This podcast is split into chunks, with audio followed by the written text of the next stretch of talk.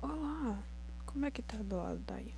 Sou Maria Alice do terceiro D e estou aqui para explicar a terceira questão da atividade 2 do professor Radamés. Nessa questão, ele pergunta em qual situação acontecerá a eritoblastose fetal. O que é a eritoblastose fetal? A eritoblastose fetal é uma anemia hemolítica que acontece quando existe a incompatibilidade entre o sangue da mãe e entre o sangue do bebê. Esta questão ela é de múltipla escolha e tem quatro alternativas. Na primeira alternativa, o sangue da mãe é negativo, o do pai é negativo e o da criança é negativo, tornando essa alternativa incorreta.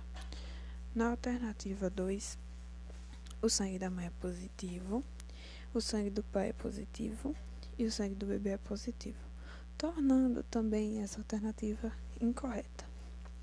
Na alternativa 3, o sangue da mãe é negativo, o sangue do pai é negativo e o da criança é positivo, causando aí um assim uma meia dúvida por conta que sim tem a compatibilidade entre o sangue da mãe e o do bebê, mas também tem a incompatibilidade do sangue do pai. Então essa alternativa está incorreta. E tem a alternativa 4, que é o sangue da mãe é negativo, o sangue do pai é positivo e o do bebê é positivo, causando a incompatibilidade entre o sangue da mãe e o do bebê, tornando esta alternativa correta.